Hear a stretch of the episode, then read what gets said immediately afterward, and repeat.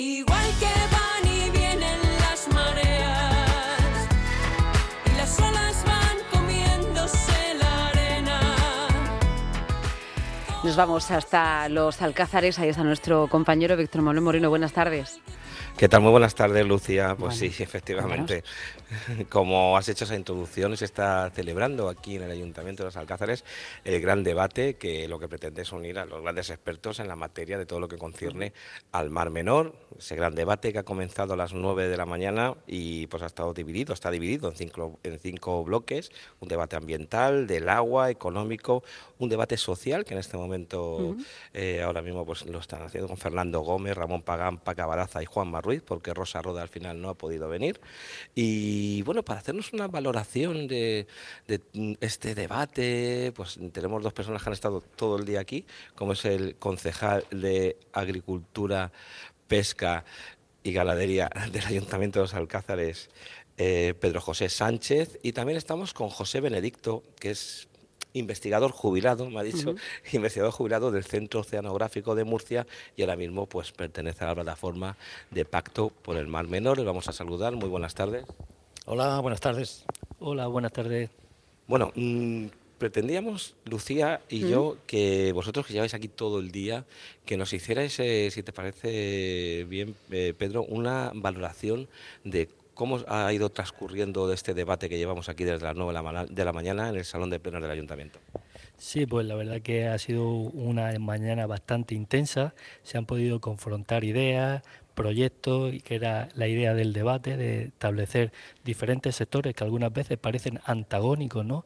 Como la agricultura, la pesca, eh, la- el propio turismo, los propios científicos, y sin embargo hemos podido eh, ver en el mismo sitio eh, cómo confrontaban sus ideas, sus proyectos y esa experiencia, ¿no? O sea que al final eh, aportan conocimiento que eh, a través de ese debate interno, ¿no? De, los- de los propios ponentes, que son los verdaderos especialistas, cada uno en su sector, lógicamente, eh, y han podido pues transmitir al público y a la sociedad en general pues qué están haciendo y sobre todo identificar esa situación que desgraciadamente ha, ha- llevado al mar menor a esta, a esta situación que no es la deseada.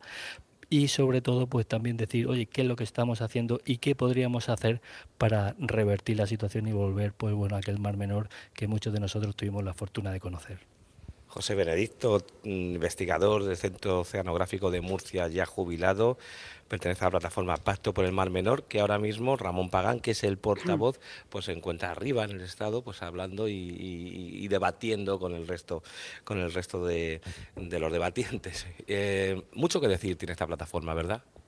Eh, pues sí, eh, la, la plataforma Pacto por el Mar Menor siempre ha estado eh, en la línea de reivindicar la restauración del Mar Menor y tratar de, de que la laguna recupere lo que era. Eh, entonces, pues esta jornada me parece muy interesante. Eh, yo solamente he asistido a, no he asistido a la primera, he asistido a la segunda, que era relacionada con el debate del agua y el debate económico. me ha parecido muy interesante, sobre todo porque es una manera de contrastar opiniones, eh, aunque sean diferentes, y yo creo que por ahí va el camino del entendimiento, el entendimiento, la, convers- la conversación, hablar de los problemas y llegar a unas soluciones. Yo creo que todos los sectores implicados en, en la laguna, es decir, el mantenimiento del ecosistema lagunar, que es lo que reivindica el mar, eh, eh, la, la plataforma Pacto por el Mar Menor, es re- restaurar el ecosistema, no es recuperar la laguna, su uso, sino que haya un ecosistema vivo eh, y que se parezca a lo que era en su momento más, eh, digamos, más mm, donde la naturaleza todavía no había sufrido el impacto que está sufriendo ahora por diferentes fuentes, como es el agrícola, el urbano, el turístico, etcétera. Entonces, eh, creo que es fundamental estas jornadas donde eh, los expertos que se han elegido han sido elegidos de una manera muy acertada y representan eh, pues diferentes sectores, tanto de la industria agrícola como de la universidad, investigadores, eh, gestores, y yo creo que ese es el camino a seguir.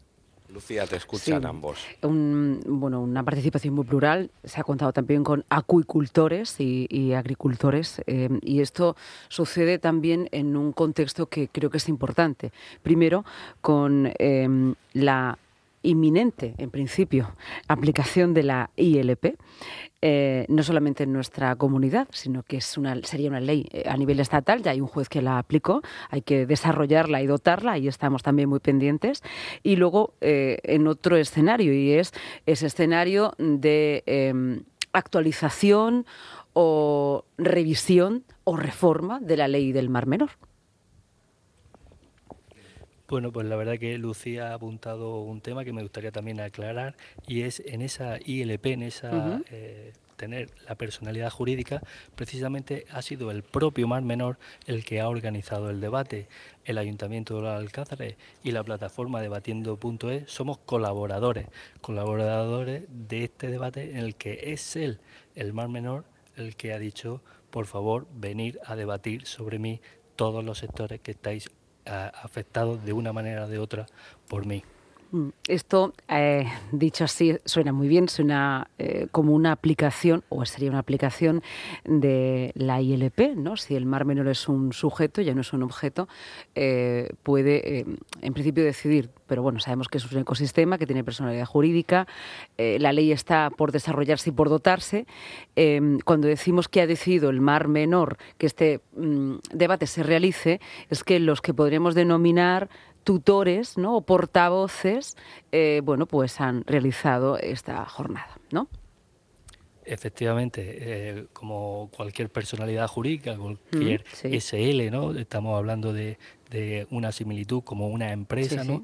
Al final la empresa no es la que firma, ¿no? Son personas las que es el gerente, es el encargado, la jefa, etcétera, etcétera, que son representantes eh, y evidentemente pues son como las manos, ¿no? Que, que ejecutan, pero no, no olvidemos que eh, en esa personalidad propia que tiene y ah, afortunadamente consiguió el Mar Menor a través de más de 650.000 firmas, pues ha sido capaz y será a su vez capaz de no solo defenderse, sino pues bueno, crear y, y ejercer y hacer actos, pues como, como estamos viendo ahora mismo en riguroso directo a través del YouTube del Ayuntamiento de los Alcázares, que pueden seguirlo los oyentes, pues ver a los ponentes y, y sacar al final los espectadores sus Sí. propias conclusiones. Una cuestión, bueno, ustedes han asistido, no sé si cuando acabe, en los próximos días, podremos encontrarnos algún libro de conclusiones, no digo de actas, porque esto no es un pleno ni es una sesión plenaria, esto es una jornada eh, técnico-científica y social,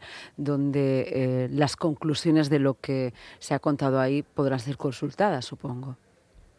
Bueno, se queda todo grabado claro. en ese canal, como he dicho, el YouTube. O sea, cualquier persona a partir de ahora puede Consultarlo, ver, eh, mm. volver a consultar, revisar, ver qué dijo uno, qué dijo el otro, Ujú. contrastar, darle para adelante, para atrás ¿no? y, y Y ver asistir, pues, qué ¿no? dijo y asistir. Asistir en diferido, que sería. Asistir en diferido. Sí. Claro, tenemos soporte audiovisual. Yo, Lucía, me gustaría preguntarle a José Benedicto, mm, ya que le tengo aquí, dice que están muy a favor de estos debates, es si en realidad estos debates al final consiguen llegar a un consenso o al final estamos cada uno enrocados en nuestra posición y no, y, y no cedemos. Eh, bueno, yo creo que es el primer paso, ¿no? Conversar, hablar de la problemática.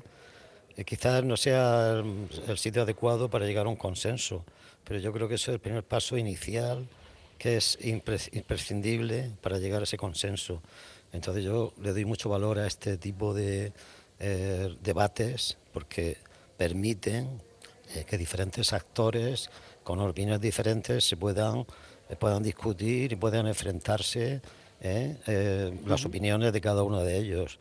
Eh, yo creo que esto debería tener una continuidad, quizás en estos órganos que la propia ley del mar menor desarrolla. ¿eh? Entonces sería muy interesante que esto no quedara en, estos, eh, en, estas reuniones que organiza un ayuntamiento como es el de los Alcázares, que se distingue por su iniciativa y por su defensa de- del mar menor. ¿eh? Debería tener una continuidad para llegar a esas conclusiones, esos acuerdos que fueran definitivos y que implicaran eh, cambios en la gestión que se consideren oportunos. Pues eh, le vamos a dar las gracias a nuestros invitados, les vamos a dejar también eh, que sigan asistiendo a esa jornada, están ahí entre el público del salón de, actos, ¿no? en, el, en, el ayuntamiento de, de, los Alcáceres, salón de plenos, perdón, del ayuntamiento de los Alcáceres, donde por cierto recordemos que históricamente ahí es donde emanó la eh, primera votación para una iniciativa legislativa popular, ¿no? de dotar de personalidad jurídica al Mar Menor. Sí, efectivamente, y así no lo recordaba esta mañana el concejal, perdona que me he quedado sin voz, no lo recordaba el concejal que aquí fue donde, donde partió, mm. donde se hizo la primera aprobación en pleno y así no lo corrobora, ¿verdad, Pedro? Efectivamente, estamos hablando del año 2020, en aquel pleno donde a través de, con nueve votos a favor, eh, se empezó a andar la ILP y bueno, pues hoy en el 2024 podemos volver al mismo sitio, pero esta vez con esa personalidad jurídica que dotó al Mar Menor. Fíjate lo que pueden hacer nueve votos. Sí, bueno, nueve votos, una iniciativa que emana desde los municipios, se elevó a la Asamblea y luego finalmente se llevó hasta el Congreso en forma de iniciativa legislativa popular. Son los cauces de nuestra democracia y de nuestro sistema jurídico también, donde es participativo hacia la ciudadanía. Víctor, muchas gracias. Te dejo también que sigas en este esta jornada. Gran debate, es una, una jornada que se desarrolla desde las 9 de la mañana hasta el final, que se acabará con ese debate jurídico, porque como decía nuestro invitado, eh, nuestros invitados, eh, bueno, eh, la, la ILP se consiguió, ahora hay que dotar la ley y desarrollarla. Claro. recordamos a las 6 de la tarde de la eh, Teresa Vicente, la directora de la catedral, y, el ecojurista y profesor de la Universidad de Murcia, Eduardo Salazar, en este gran debate aquí en Los Alcázares. Muchas gracias. Atentamente también te seguimos. Adiós. Hasta luego.